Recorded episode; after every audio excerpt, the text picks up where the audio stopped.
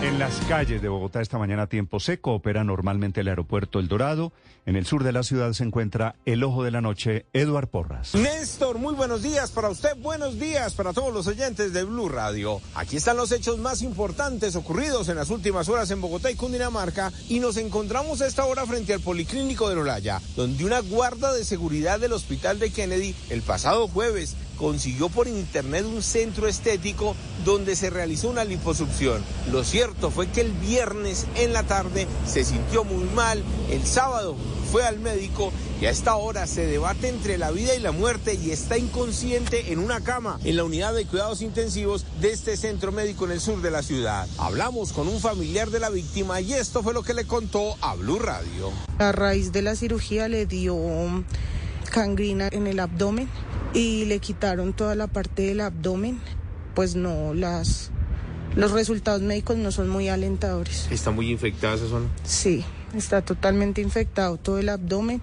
eh, parte de los brazos, todo el cuerpo. Dicen los familiares que todo lo consiguió a través de internet. Millón ochocientos le cobraron por el tratamiento, pero hasta esta hora no aparece la supuesta cirujana ni las personas encargadas de este centro médico en la localidad de Usme. Hablamos ahora de lo que ocurre en la localidad de Bosa con el pánico de los comerciantes por un grupo de extorsionistas que dicen que son del tren de Aragua y que les están cobrando gruesas sumas de dinero a cambio de su tranquilidad. Hablamos con uno de los comerciantes y esto fue lo que le contó a Blue Radio.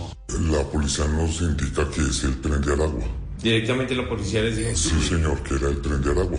En esas amenazas, en esas situaciones, ¿cuánto les están pidiendo ustedes? Están pidiendo de 50 a 100 millones de pesos. Los criminales no solo están armados por la zona, dicen los mismos comerciantes, sino que también marcan los negocios con las iniciales TDA. Aquellos que han pagado los marcan, los dejan supuestamente en paz y a los otros los intimidan constantemente. Le piden a la Policía Nacional, por favor, presencia en la zona, que comiencen una investigación seria y que capturen a estos delincuentes. El otro hecho de la noche tiene que ver con los resultados del Estéreo que terminó en la madrugada, donde varias personas fueron retenidas, varios celulares recuperados, pero que aún no han encontrado sus dueños. El mismo teniente coronel Juan Felipe Mantilla, quien es el comandante de la Sabana Norte, nos contó los pormenores de lo ocurrido.